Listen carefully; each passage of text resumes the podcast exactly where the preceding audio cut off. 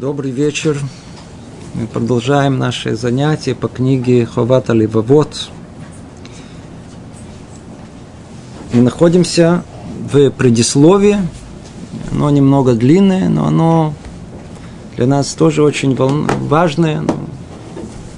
Наполнено многими-многими составляющими, которые помогут нам э, впоследствии понять остальное содержание.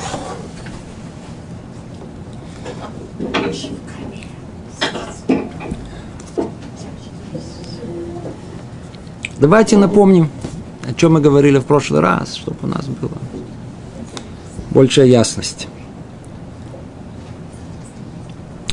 В этом предисловии автор э, объясняет шаг за шагом, каким образом он пришел к этой идее работе –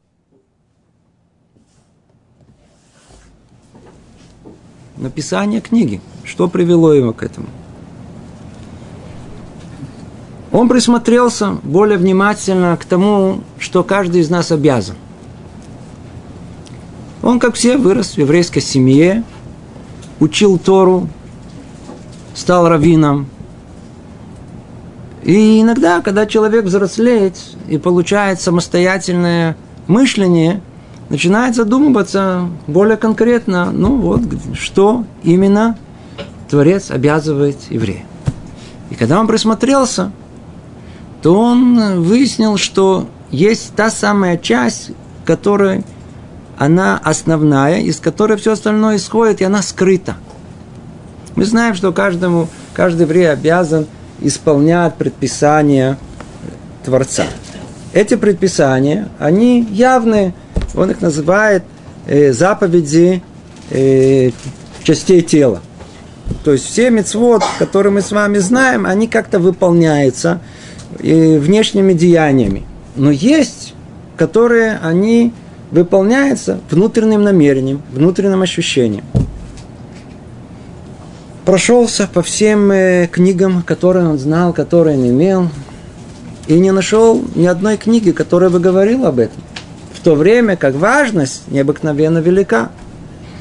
Он обращается к разуму, обращается к Торе, обращается к устной Торе, и везде находит только подтверждение своих мыслей, насколько важно внутреннее ощущение человека, внутреннее намерение, которое есть при выполнении мицвод, не говоря уже о мицвод специфических, который требует именно только это.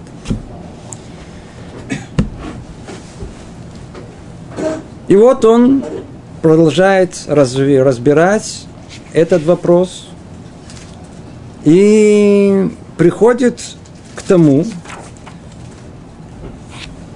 что однажды он обратился к одному из мудрецов с вопросом, а почему нет книг на эту тему, почему э, мы не обсуждаем, не исследуем эту тему гораздо глубже. На что мудрец сказал ему, что у нас нет надобности, так как у нас есть традиция. То, что мы получили по традиции, этого достаточно. Человек, который следует ей, должен следовать его в простоте и цельности сердца своего, не спрашивая ничего. И если сказано, что есть Творец, есть Творец, он един, он един. И не требуется никаких других э, э, более глубокого понимания. В отличие от этого, и эта позиция, как мы сказали, Рабейну Бехая и других мудрецов Торы, что мы основываемся, вне всяком сомнении. Вся наша вера основывается на раскрытии Творца полного, одноразового, которое было во времена Синайского откровения. Но после того, как мы знаем, что есть Творец, и Он нам повелевает, должны ли мы исследовать сущность понимания Творца, сущность Творца? Должны ли мы исследовать его единство и все другие атрибуты, которые есть? Должны ли мы исследовать и остальные повеления, э, которые связаны с, э, э, не только с Творцом, но и с нашими обязанностями, да или нет? Мнение, которое есть, и мы на этом тут остановились. А? Давайте зачитаем. Мнение Балховата Левавот, Рабейну Хай, говорит он так, однако, если ты муж, склонный к познанию и анализу, способны исследовать до конца полученную от наших мудрецов традицию. Обратите внимание, способны исследовать. Он не говорит, что не надо традицию мудрецов. Он говорит, что ее надо, надо только уметь ее исследовать. То есть способны следовать до конца полученную от наших мудрецов традицию, которую они передали нам от имени пророков, то есть принципы веры и основы заповеди. Принципы, принципы веры и основы заповеди. То ты обязан воспользоваться всеми своими способностями, пока не достигнешь всего, всеобъемлющего понимания, как со стороны традиции, так и со стороны разума. А если ты уклонишься от этого и проявишь, не, и проявишь небрежение, не, небрежение, то не исполнишь надлежащим образом свое долго перед Творцом. Будь он благословен. Позиция Рабейну Пхай, она однозначная, она обязывает каждого еврея понять и разобраться, опять же, в мере его способностей во всех повелениях, которых Творец нам дает. И даже в тех, которые касаются принципа веры. Нужно ли в этом разбираться, да или нет. Его мнение, что и это необходимо. И вывод, который мы сделали, а что же с нами? Кто помнит, мы затронули эту тему, это была основная тема прошлого занятия. Мы с вами, тут есть, знаете, как бы напоминая, это важно напомнить снова и снова, тут есть э, две возможности идти по пути еврейскому. Или, условно говоря, как сын, или, условно говоря, как отец. Кто был отец? Наш первооткрыватель Авраам. Про отец Авраам был, был, был как отец. Творец не раскрылся ему сразу. У него отец не передал ему ни, ничего. Ему приходилось быть самому первооткрывателем. Он был первым философом, который искал, искал связи, понимание этого мира. Это один путь. Второй путь – это путь э, сыновей, которые уже были, которые были свидетелями раскрытия явного Творца, и всех их э, э, потомков, которые как сыновья получили эти сведения, это свидетельство из поколения в поколение. Мы с вами не получили от наших отцов, скорее всего, по-видимому, никакой э, традиции. Не получили, сказать, цепочка эта, она прервалась где-то у наших отцов, у наших э, дедушек. С другой стороны, мы тоже вряд ли мы являемся отцами, потому что мы сами ничего не искали, может быть. Но вопрос, в какой позиции мы должны находиться? Ответ, он очень прост. У нас есть две возможности. У людей, наш еврей, который решил, пробудился, решил э, приблизиться к еврейской жизни. Какие два пути у него есть? Одна путь сразу стать сыном. Не спрашивать ничего, верно, отец мой мне ничего не передал, но я наследие всего еврейского народа. Тех многих, у которых эта цепочка никогда не прерывалась. И я, и так как они это несли, эту эстафету, поколение за поколением, несмотря на все преследования, на того, что это стоило им жизнь порой, то я им доверяю. Поэтому все, что сказано, эмет, вецив, истина и все. Есть возможность такая быть сыном. А есть возможность быть, условно говоря, снова это все условно говоря, отцом. Что сделать? Пойти по пути, да, исследования. Точно как говорит Рабейн Убхай. Да, у нас был Мамадар Синай, да, было Синайское откровение.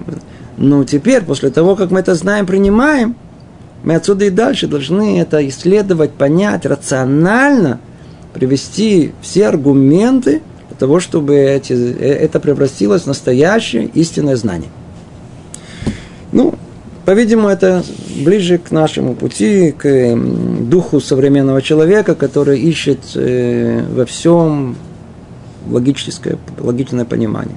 И это наш путь. То, снова мы повторили, что было на прошлом занятии. Давайте продолжим. Продолжим дальше. Сказал автор, поскольку мне стали совершенно ясными наши обязанности по отношению к заповедям, исполняемым в сердце, я увидел, что эта тема оставлена без внимания. И нет книги, которая была бы посвящена этой теме. И еще я увидел, что в нашем поколении люди не способны из-за недостаточных познаний самостоятельно понять упомянутые заповеди, и тем более исполнять, изучать их. То есть он готовит нас к тому, что являлось причиной подтолкнувший его к э, написанию этой книги. То есть первое о том, что нету книги. С другой стороны, и люди в этом поколении уже не обладают достаточными познаниями, чтобы самостоятельно исполнять эти заповеди. Дальше он говорит, и тогда было великой милостью, я тут чуть меняю перевод, и тогда было великой милостью Всевышнего пробудить меня заниматься мудростью скрытого служения. То есть, в конечном итоге, кроме Рабейну Хая, по-видимому, даже его поколении было много мудрецов. Но не каждый пробудился в этом. Иногда, знаете, приходят пробуждения. Мы никогда, иногда вроде не понимаем, почему именно действительно пришло пробуждение именно в этой области. И он вдруг понимает о том, что если он пробудился, значит его Творец пробудил. За что он выражает благодарность этому. И тогда он снова, снова он прокрутил себя в голове э, потребность к разбору этой темы. И он обращается к мудрецам прошлого поколения. Потому что они являются, как мы уже неоднократно тут говорили, примером для нас. Они для нас эталон. Это было а, а времена Танаим, Амураим, это была вершина развития э, Торы в еврейском народе. И является в каком-то смысле эталоном и человеческого поведения, и знания Торы. Он обращается к этому времени. И вот, что он видит там. Смотрите, снова он э, на ту же тему – он э, э, как бы чуть-чуть снова возвращается к тому, что он говорил перед этим. Я убедился из того, что известно нам о делах мудрецов предшествующих поколений, будь благословена их память, и из того, что дошло до нас из их высказываний, что они были более расторопны и усердны в изучении непосредственно возложенных их обязанностей, чем в изучении частностей законов и далеких от действительности трудных вопросов. Он возвращается снова к той теме, помните, мы ее тоже разбирали на прошлом занятии, что в еврейской, в истории развития еврейского народа были разные эпохи. То есть после того, как была эпоха, которая, как мы сказали, является для нас эталоном, из-за того, что мы находились в постоянном э, перемещении с одного места в другое, миграция с одного места в другое, галут, галут. Тут нас гнали, приходили сюда, гнали отсюда, ходили туда – то и не было прочной основы авторитета, каким образом исполняется в точности все повеления Творца. Поэтому иногда, так сказать, приходил сам Сатан и э, подталкивал мудрецов, как он жаловался до этого, и уделить внимание только изучению Торы, не только изучению, но ее в такой, ее в Цурата Пильпуль называется, в форме э, изощренных Э, э, а изощренного анализа, гораздо более тонкого, входя в подробности, э, которые практического применения порой не имеют. Вот он выходит как бы против этого подхода. То есть он продолжает, как бы он начал до этого, он тут и продолжает и говорит, что в прошлых поколениях мы это не замечали. Я убедился, что основные усилия они вкладывали в разъяснение общих принципов, лежащих в основе законов, и в разбор вопросов о запрещенном и дозволенном, сур, ветер, и после этого трудились над анализом своих поступков. То есть столько, сколько надо уделить изучению Торы для непосредственного исполнения мицвод, в это они вкладывали свои силы, а время, э, которое оставались, они трудились, трудились, не уделяли время, трудились над анализом своих поступков. По-видимому, чтобы проанализировать свою жизнь, надо трудиться. И старались понять обязанности сердец. Снова он подчеркивает, насколько они этому уделяли внимание. И когда они сталкивались с каким-то редким вопросом, относящимся к частному случаю того или иного закона, ну, они анализировали ее тотчас же посредством соображений разума, выносили решения на основе общих познаний, бывших у них э, в этом, э, бывших у них в этом законе, и не растрачивали своих усилий на подобного рода вопросы до того, как они реально возникнут. До того, как они реально возникнут. Им были безразличны ложные почести этого мира. То есть на что он намекает? Что тот, который занимается разбором этих вопросов, что его толкает. Если нет непосредственно практического применения подобного разбора подобного вопроса, то почему ты его разбираешь? По-видимому, ему были важны ложные почести этого мира. Потому что человек э, такой, э, который занимался подобными, подобными разборами, он мог выглядеть в глазах людей э, как э, большой мудрец. Но это было в его поколении. А в поколении мудрецов, на которые он ссылается, он говорит, им были безразличны эти почести, эти ложные почести этого мира. И когда им нужно было принимать решения, касающиеся подобного рода вопросов, то если закон был ясен им из основ, принятых от имени пророков, они принимали решения, исходя непосредственно из этих основ. Но если речь шла о чем-то новом, что требовалось вывести из упомянутых основ, то эти мудрецы анализировали проблему посредством соображений, логики и разума. А в случае, когда все были согласны с, полученным результатом, он принимался как закон, единогласно. А когда возникал спор, решение принималось согласно большинству. Подобно как принималось решение в Санедрине. То есть он описывает картину того, чему мудрецы уделяли внимание и силы в прошлых поколениях, и те мудрецы, которые являются для нас э, примером. И дальше он продолжает говорить, и эти же мудрецы сформулировали свои требования в сфере нравственности и воспитания чистых и благородных душевных качеств в трактате Перке Вот. Мы знаем, да?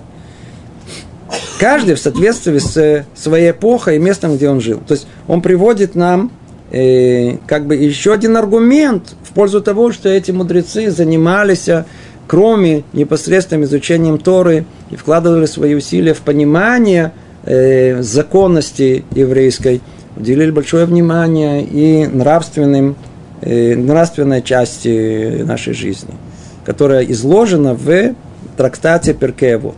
И мы видим, что это не э, э, исчерпывалось одним высказыванием или несколькими общими э, пожеланиями, а практически в каждом поколении мы видим, как в перке есть там э, поколение за поколением мудрецы э, э, обращаются к, ко всему народу с наставлениями. Мы видим, что в каждом поколении другие испытания и другие, другая надобность к тому, что исправить в этом поколении, и что именно, и какие нравственные нормы должны быть изучены в том специфическом поколении. Продолжает говорить он так. Снова он обращается к мудрецам Талмуда говорит, мудрецы Талмуда говорили своих учителях слова, из которых мы можем видеть глубину их мудрости, тот великий труд, который они вкладывали, проверяя свои поступки. Его приводит пример. Давайте зачитаем, как правило, и переходим через эти примеры, но этот пример приведем.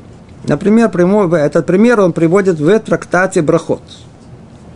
Спросил Равпапа Лабай, это два великих Амураим, чем отличились жившие для, до нас мудрецы Талмуда, чем они отличались от нас? Что он хочет спросить? Для них совершались чудеса, а для нас нет. Он говорит, смотри, мы знаем о том, что поколения, которые жили до нас – их жизнь была, она сопровождалась открытыми чудесами. А у нас чудеса не, не происходят. Это великие Амураим говорят. Если скажешь, что так было из-за того, что они больше учили Тору, то это неверно. Ведь во времена Раби Юда учили только раздел Мишны, касающийся Низикин. Это имущественные ущербы. А мы учим еще больше. И не только этот раздел. Тем не менее, стоило Раби Юда только снять одну один туфель, то есть во время засухи в знак поста, и начинался дождь. А мы постимся и постимся, и Творец нас не слышит. Как это может быть? Большая разница, смотрите, это, это не про наше поколение говорят. Это говорят поколение Амураим, аль поколение Танаим. Ответил ему Абая, так ему ответил. Прежде мудрецы готовы были жертвовать собой ради освящения имени Всевышнего, а мы нет. А мы нет. Все очень просто. Чудеса, чудеса надо заслужить, чудеса. Чудеса просто так не случаются. Чудеса случаются с людьми, которые готовы лимсор нефиш, которые готовы отдать свою жизнь. То есть никаких никаких личных выгод, каких-то подсчетов, хоть удобств или э, связанных со своей оценкой своей личности, никаких подсчетов таких нет, никаких выгод не может быть. То есть те, которые были готовы отдать чуть ли не свою жизнь для, для, для Лакидуша Шем, просвещения мне Творца, то для них делают, делали чудеса. Для них делали, для Раби Юда делали чудеса. А для нас, по-видимому, мы не те, которые... Мы не, мы не на таком уровне готовности, готовности отдать свою душу, мы не находимся, поэтому чудес нет. Что говорит про нас? Иногда слышишь, люди говорят, а где чудеса? Какие чудеса? Как вы хотите же? Вам лично чудеса сделать? Что Творец всех вас выберет, как в лото, чтобы вам из-за личного вашего не, не, не, неверия сделать вам частный урок вере? Как же вы хотите? Надо бояться этого, не дай Бог такое произойдет. Вас пометят, не знаю, на что, пометят на чудо, и пометят еще на что-то другое. Надо очень опасаться этого.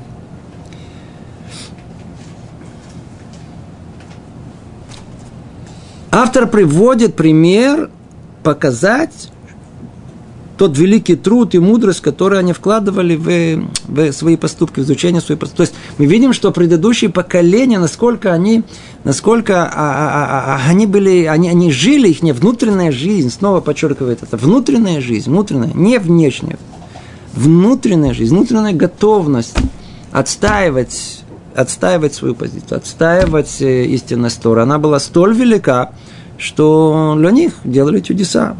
Но это признак того, что эта внутренняя жизнь, эти внутренние намерения, повеления сердца были частью их, основной частью их жизни.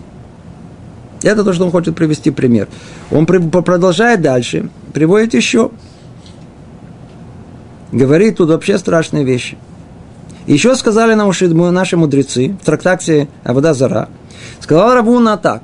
У того, кто занимается только Тарой, как будто нет у него Бога. Мы такое прочтем. Кто-то апикорис такой написано. Мы наоборот, должна быть Тара и только Тара. А тут что сказано? Тот, у кого есть только Тара, как будто нет Бога.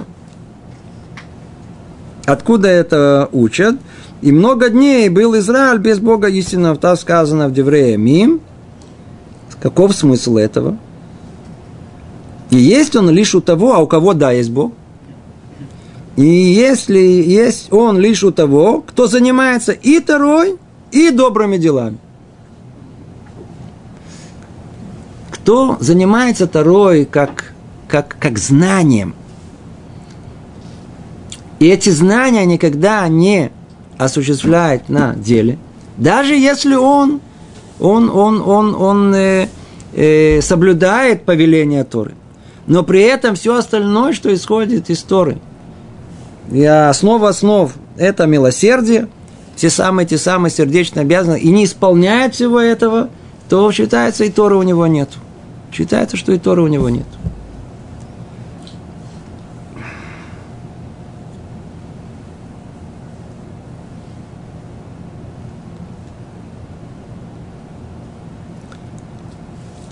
Без исправления личных качеств.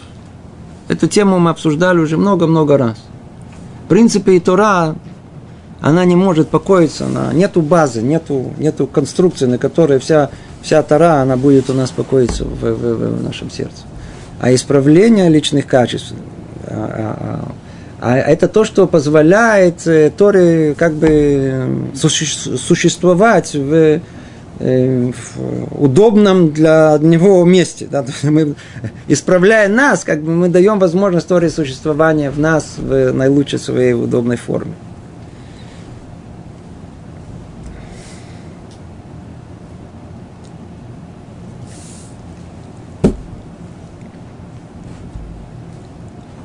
Мы часто повторяем тут, что следует пробудить сердце человека.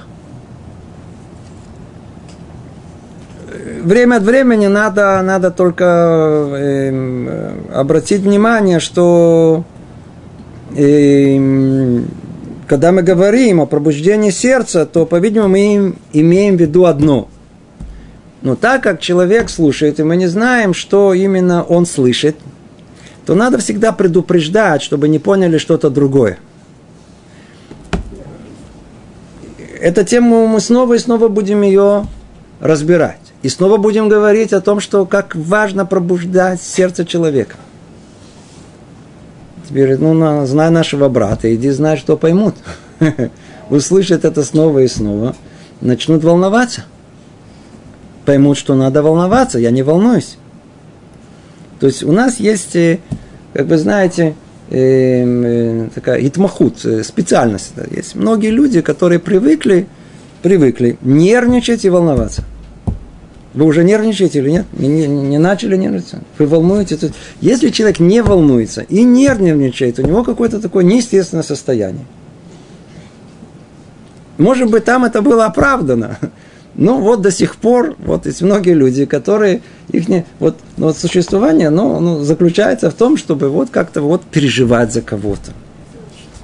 Иногда порой переживаешь, чувствуешь, жизнь идет. Прекратил переживать. А что сейчас скучно, не как-то как какая-то пустота какая-то внутри. А так занят, в пределе, переживаешь. Да? Видите? Да? Теперь иди знай, что люди поймут. Мы все время говорят снова и снова, надо пробудить тело, пробудить сердце. Человек говорит, отлично, я в нужном направлении, я нервничаю, я переживаю это. То есть не имеется в виду действие не то и не это. И не то и не это. Сейчас дальше поймем. И не то и не это. И тем более, тем более, представьте себе, что у человека есть какое-то сердечное заболевание, и он снова слушает наши занятия, ему говорят, пробуди свое сердце, и, иди знаю, он выходит отсюда из урока, инфаркт. Это тоже не имелось в виду, вообще не имелось это в виду, не, им, не, не, не вот эти наши, вот это, вот, вот, вот, вот не, нервничать и, и переживать. Нервничать, переживать. Сейчас мы чуть-чуть дальше это еще больше поймем эту тему. Вернемся к автору, он говорит так. Мне стало ясно, что все дела, которые делаются во имя Творца, будь он благословенным, во имя Всевышнего, коренятся у человека в чистоте его сердца внутренних помыслов. Снова. Он возвращается снова к той же теме. Видите, тоже снова, снова и снова и снова. Все дела, которые делаются во имя Всевышнего. Да? Все дела, все, что мы делаем – то есть мы должны так делать. Мы должны делать это во имя Всевышнего. Они где должны, они коренятся где? У человека в чистоте его сердца и во внутренних помыслов. Не нервничать, не переживать. А каким-то образом тут есть такое очень непонятное под названием э, чистота сердца и внутренних помыслов. Дальше мы еще больше это будем разбирать. Но это что-то другое. Сердце должно быть чистое, и внутренние помыслы должны быть чисты. Что имеется в виду? Никаких других примеси личной выгоды не должно быть. Называется лишем шамаем. Если мы это делаем деяние для Творца, значит, оно должно быть все целое для Творца без каких-то лишних э, э, примесей выгоды. Это называется чистота сердца внутренних помыслов.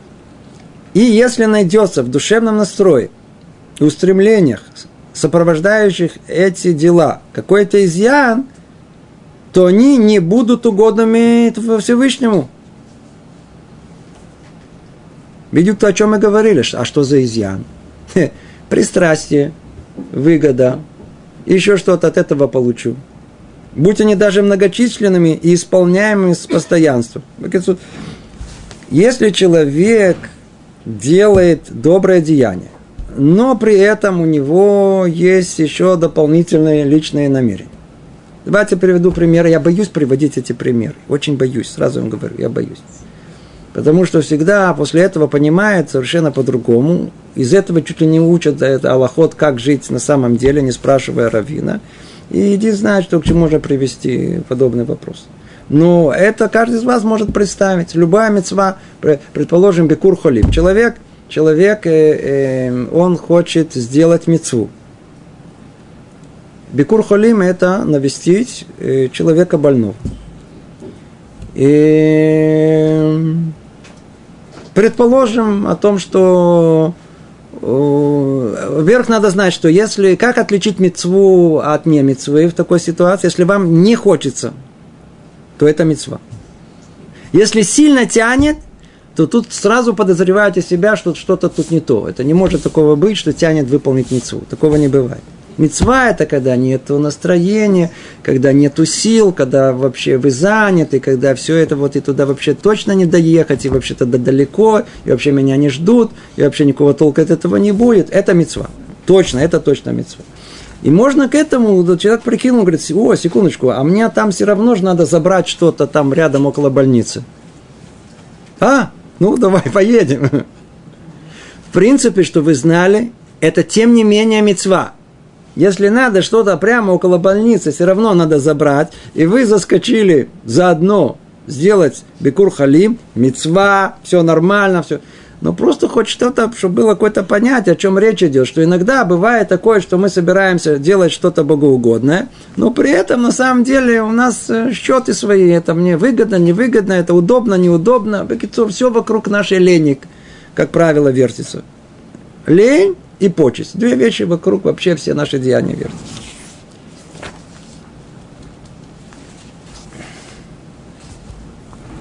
Продолжает автор и говорит так.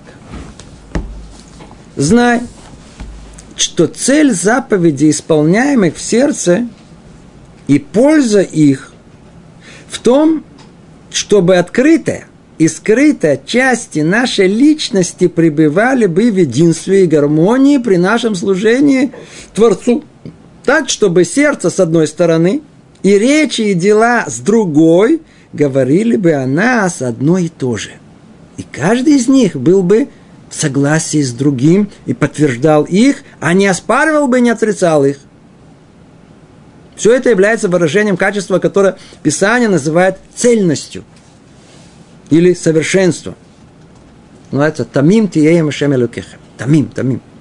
Цельность. То, эта тема стоит и тут остановиться. Почему она тоже нас касается и довольно-таки существенный вопрос.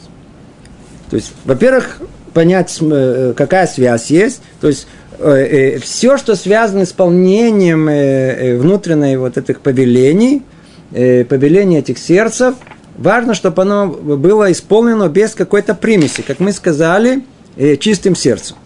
И дальше он переходит к тому, что истинная причина, цель этих заповедей, да, исполняемых в сердце, и польза, которая от них есть, чтобы открытая и скрытая сторона пребывали бы в единстве – они должны пребывать в единстве. Эти примеси, это не чистота, это одно в сердце, а вот внешнее, оно, так сказать, оно получается, что внутри одно, а извне другое. То мы пришли к теме, теме тоже, которая она для нас очень вполне знакома. Мы... Есть такое понятие, по-видимому, вы меня, э, так сказать, подскажите, если правильно э, говорю, есть такое цельная натура. По-моему, по-моему, в литературе на которой мы выросли, были такие понятия, были цельные личности. Единственное, я не помню, о чем там говорили. Я боюсь что-то ошибиться и сказать что-то не то, что там имелось в виду. Но я буду догадываться, поэтому это не важно, что там на самом деле говорит. Торе о двух сказано. Торе о двух сказано. Это Ноах, Ноах и Яков. И Яков Авин. От Ноаха пошло человечество, от Якова Авина. Даже вы знали о том, что вот этот мимут, вот эта цельность, которая есть, это вершина. Это вершина всего. Истинная вершина. А, что значит цельность? Вот смотрите, у нашего брата тоже есть э, у определенных людей, особенно из прошлого поколения, которые старорежимные, есть такая, такая тенденция к быть человеком цельным. Как он, как он выражается, в какой, в какой фразе, какие фразы мы говорим – о том, что э, типа, типа, о том, что врать не буду, верно? То есть э, двуличие – это вещь очень такой не... У нас не было бы это. И очень, действительно, очень хорошо. Двуличие – это вещь очень одно внутри, одно внаружи, что там держано. Поэтому были многие люди, которые хотели быть цельными, которые, как и есть цельными. Цельными – это значит о том, что какое я внутри, такое я буду и наружу. Ничего скрывать не буду. Вот какое есть, вот такое я тебе и скажу. То есть, вы, послушайте, как понимали цельность. Послушайте, понимать цельность. Вот слушайте, это, это мне надо подумать, понять. У нас есть что-то внутри, что-то внаружи, верно? У нас человек это, это, это э, мизвода, как мы говорим, мизвода, это, э, ну, это Что такое мезвода?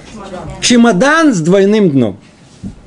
То есть, когда нам останавливают в таможне, мы открываем, пожалуйста, вот смотрите, вот содержание моего багажа.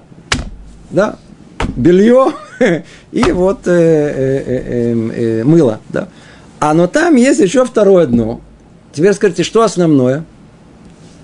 Что человек хочет провести? Двойное дно, то, что там прячется, там основное. Так и человек. У него что-то внутри, свое держу глубоко, никому не раскрываю. Теперь за, но, но я знаю, как люди хотят, чтобы я выглядел. То есть, какое впечатление могу произвести на других людей. На аудиторию. Как? Так, чтобы считаться человеком достойным, человеком важным, человеком уважительным. Чего человек хочет? Произвести впечатление на других людей. Поэтому у него есть а, одно поведение внешнее – а внутри там, что он хранит, это только он знает, говорится, и Бог знает. Да. Да, это двойное дно. Теперь, это в основном люди так и живут. Ты, называется, ко мне в душу не лезь. Почему? Потому что лезть в душу мы не любим. У нас а душа потемки. Какие потемки? Там все ясно. Там кроме лени и высокомерия, и вот этого и стремления к почести ничего нету, только и фантазии, да, и фантазии. Теперь фантазии думают, что люди, что там что-то особенное. У всех фантазии одинаковые. Нету чего-то особенного. Это, это, это и это. И ничего, кроме этого, там нету. И всегда, вы меня не понимаете, меня никто не может понять. Что вас там понимать? Двойное дно, оно у всех приблизительно одинаковое, этот двойное. Теперь. Люди хотят то ли жить так, как оно есть, с этим двойным дном, их это устраивает, но есть цельные натуры. Люди, которые считали, что о том, что так жить нехорошо, то ли из-за того, что начитались этой литературы, то ли по своим соображениям, неважно. И они решили о том, что они будут цельной натурой. Но как и в каком порядке они ее решают? То, что внутри у них, естественно, что это ихнее, и это менять святое. Это кодыш к душе. Это, это то, что у них есть. Единственное, что они говорят, так как я не хочу, чтобы у меня внешне и внутренне отличались, то я всем скажу, что у меня внутри, если я тебя ненавижу, то я тебе скажу, что я тебя ненавижу, я тебя люблю, скажу, я тебя люблю. Если у меня сейчас нет настроения, все будут видеть. Все как один. Представьте, если я еще продавщица. Если я надо своей жене надо прийти, у меня, так сказать, плохое, плохое мне что-то там э, проблема была с своим боссом или еще что-либо, я не скажу своей жене, что у меня, я скажу прямо. Теперь есть люди, которые вот эта цельность натуры их заставляет их в первую очередь говорить, что они думают не о себе, а о других. Это, знаете, есть этапы, этапы. То есть, сядь, я тебе скажу, что я тебе думаю. Врать не буду. Да, я это не, лукавствовать не буду. И знаете, для них это в почесть сказать человеку все, что о нем думает. Я же не могу держать одно внутри, а другое наружу. Сядь, я тебе все скажу. О себе они не говорят. Но о других людях все как есть. А еще есть категория людей, их очень мало, которые готовы говорить даже и о себе. Вот я такой, я такой, все, вот видите, это то, что я думаю, это то, что есть, а что поделаешь, а что поделаешь, вот я такой, все.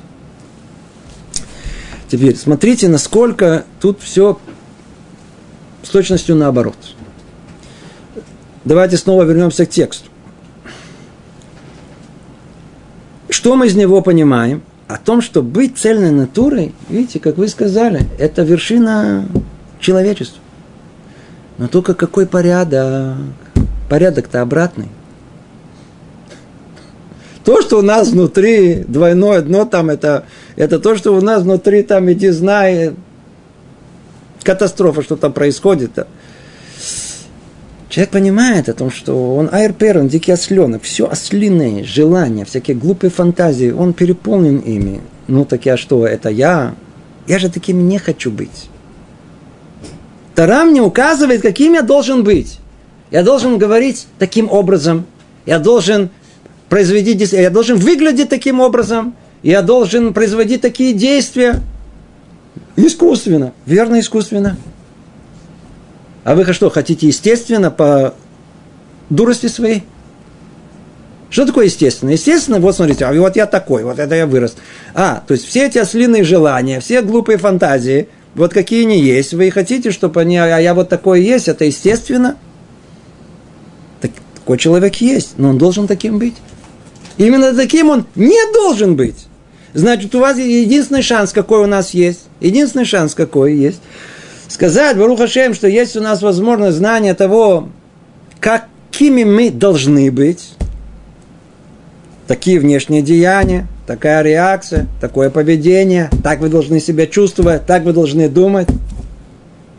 Хотите быть цельной натурой? Ну, теперь меняйте что? Двойное дно, то, что там внутри, внутри, внутри. Согласно тому, что извне, меняйте то, что внутри. Понимаете, в чем разница? У нас у всех есть что-то внутри, это не меняется. Единственное, что я для чтобы быть цельной натурой, так я это, так сказать, и внешнюю я так буду это высказывать, это в лучшем случае. Тура не так нам говорит. Человек действительно должен быть цельной натурой. Должна быть то, что в его, как тут сказано, чтобы сердце с одной стороны, а речи и дела с другой говорили бы о нас одно и то же.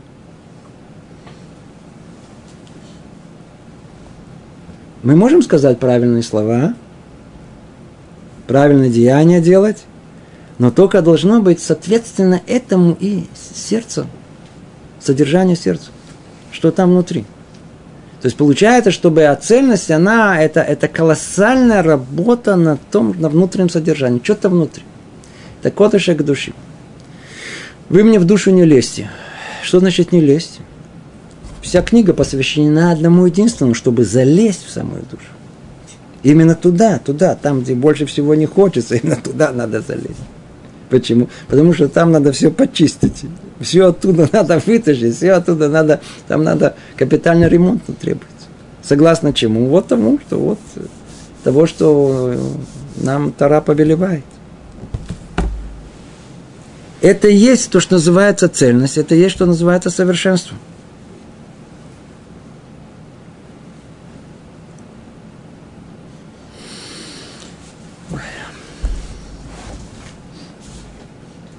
Известно, что если у человека одни его слова и дела противоречат другим и отрицают их, то люди не доверяют ему. Двуличного человека. То есть, что такое двуличный человек? Это тот, которого разоблачили. Все остальные хорошие. Почему? Просто они умеют это скрывать. Они, они, они, это их на двуличие, так сказать. Человек думает одно. Шалом алейхем. Ма шалом алейхем. Человек этот вам ненавистен, а мы ему улыбаемся. Почему? Потому что мы считаем, что нам выгодно. Может, что-то выгорит от этой э, знакомства с ним. Так мы ему улыбаемся. Так умеем, мы умеем скрывать это. А есть люди, которые не умеют скрывать недалекие, которые пробалтывают, что они на самом деле думают. В одном месте сказали, забылись, пошли в другом, сделали перекрестное, так сказать, выяснение, выяснилось, человек двуличный. Тут сказал одно, там сказал другое. У нас автоматически недоверие к нему. Продолжает он говорит, таким же образом, если открытое в нас будет противоречить скрытому, устремление нашего сердца речам, а то, что мы делаем посредством органов тела, сокрытому в наших душах, то не будет служения Всевышнему нашему совершенным, ибо он не приемлет от нас фальшивого служения. Это служение фальшивое. Просто-напросто. Это служение фальшивое. То есть получается, что если у нас внутри сердца одно, а внешне мы такие люди религиозные, все соблюдаем, а сердце далеко от этого молимся, но вообще где только наши мысли не блуждают. Куда только. Практически везде, кроме молитвы. Человек говорит браху, но говорит ее, как, знаете, как это, бухтамельхам. Исполняет мецву, ну, какой-то, знаю, одну из мецвод, которую... Кстати говоря, не так много мецвод есть. Сколько мы удостаиваемся сделать мецвод в течение дня? Сколько? Ну, мужчине тут туда-сюда еще куда-то. Женщина встает, говорит брахот, там, не знаю, сколько, кафра, шат, халак, когда ей удается это сделать, сколько, сколько, сколько удается. Заняты своими мыслями, заняты своими ощущениями, погружены в самих себя. Получается, что если есть служение, то оно фальшивое. Получается, что оно фальшивое. Снова приходит он к э, выводу, окончательному выводу о том, что пробуждение сердца, желание э, э, э, развить в себе вот эту внутреннюю духовную жизнь. Снова, снова это скажем это нашими словами. Да, да, да, да, да. В принципе, о чем речь тут идет? Речь идет о самом, по-видимому, сложном, что не хватает нам. Когда я говорю нам, не имеется в виду только Балячу. Имеется в виду Аллавай всех, всех, всех Амисрей. Ведь это была проблема тогда. Тогда не было ни интернета, ни телефона, ни... Вы понимаете, что такое наделали, современная цивилизация наделала в духовной области – куда нас увела, не было, не было всех этих соблазнов и всего, что а, тянет сюда, тянет туда. И уже тогда не было истинного служения, когда не было внутренней, полной духовной жизни. Что говорите сейчас? Что говорит сейчас? Значит, значит, человек, который, тем не менее, он ищет настоящей э, жизни еврейской – хочет идти по этому пути. Продолжает он и говорит, он обязан пробудить свое сердце. Он обязан развить свою внутреннюю духовную жизнь. Развить свою внутреннюю духовную жизнь. Чтобы эта внутренняя жизнь, она соответствовала внешней жизни. Чтобы женщина, которая ходит в парике или в кисуй рожь, чтобы это не было им мучительно больно. А наоборот, она понимала, осознавала, какое, какое, какое освящение э, Творца, какое кидуша Шем э, делается тем самым. То же самое человек, который ведет себя в публичном месте, человек религиозный, ведет себя достойно, просто достойно, по-человечески. То же самое, как он, он, он, он, он, он, он прос, э, э, имя Творца, как он э, э, поднимает и э, просвещает.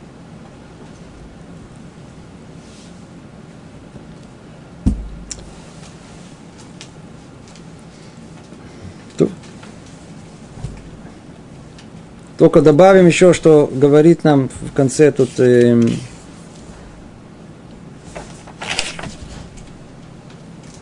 автор говорит, и потому, да, и потому. Одна заповедь бывает иногда равноценна многим. Сообразно пробуждение сердца и настроения души, один грех равноценен многим – Смотрите, как он развил эту мысль. Тут мы часть пропустили, тем не менее, очень важно понять, как она, как она переходит от одного к другому. Он говорит, что нужна цельность. Нужна цельность. Чтобы не было, с одной стороны, сердца с одной стороны, а речь и деяния с другой стороны, чтобы они были различны. Очень хорошо. Теперь он говорит, согласно этому, согласно этому, мы понимаем, что порой бывает, что если осуществляется цельность, то есть есть внутреннее намерение, то мецва, которая выполняется посредством э, этого внутреннего намерения полного, то есть это истинное исполнение мецвы, оно несет в себе гораздо, гораздо больше, больше, больше потенциал. Она, она, она, она как бы э, в небесах, она более ценная. То, что он говорит. И потому одна заповедь бывает иногда равноценна многим. Одна мецва, выполненная полностью, с внутренним намерением – она равноценна многим другим, которые выполняются многим, но без этого внутреннего намерения. То есть все согласно пробуждению сердца и настрою души. А порой бывает один грех равноценен многим. И наоборот. Другими словами, бывает и такое, это по-русски называется качество и количество. Есть, что называется качественная мецва. Ай-яй-яй-яй-яй-яй есть и качественный грех. То есть порой бывает человек грешит, но иногда безголовый. Знаете, грех безголовый. Ну, так хотя бы безголовый, так безголовый. Но иногда человек, что называется, это делает, а, с, как говорят по-русски, с толком, расстановкой. То есть грешит, ну что, а, с удовольствием, да. Намаш в удовольствие. Надо сказать, продумано. Еще, знаете, с какой-то идеей, еще как-то, еще это, все это объясняя, все это, а, хорошо пошло. Так вот, это называется качественный грех. Так вот, один качественный грех, он равноценен многим, некачественным. Бывает также, что одна лишь мысль о заповеди вместе со страстным желанием исполнить ее из страха перед Богом, даже не смог человек выполнить ее в реальность, равноценно многим заповедям, исполненным без такого желания. Но это все слышали, все знают. Человек порой бывает, имеет необыкновенное внутреннее намерение. Хочет это исполнить, но на практике он идет это выполнять, у него это не получается.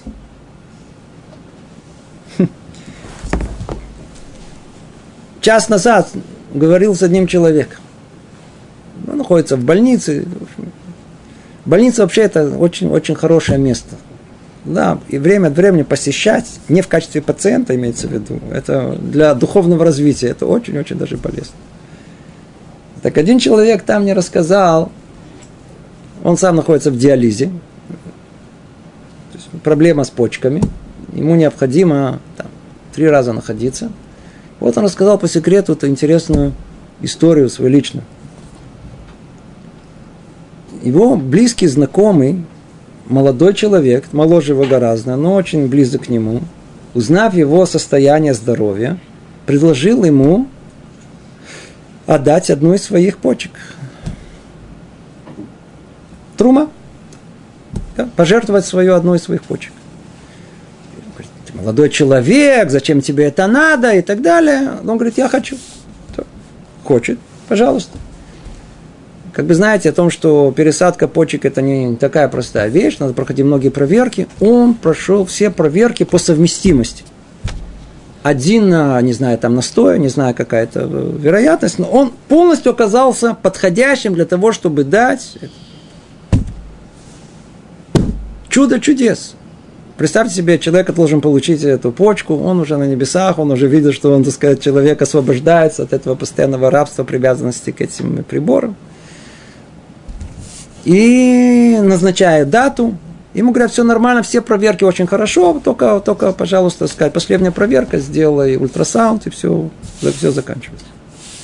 Он идет делать ультрасаунд, ему говорят, у тебя одна почка – редчайший случай вообще в медицинской, так сказать, практике. У тебя одна почка.